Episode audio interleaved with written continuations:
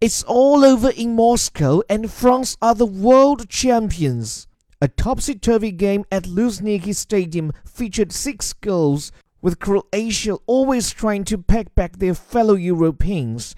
But Les Bleus held firm and lifted the trophy at Russia 2018.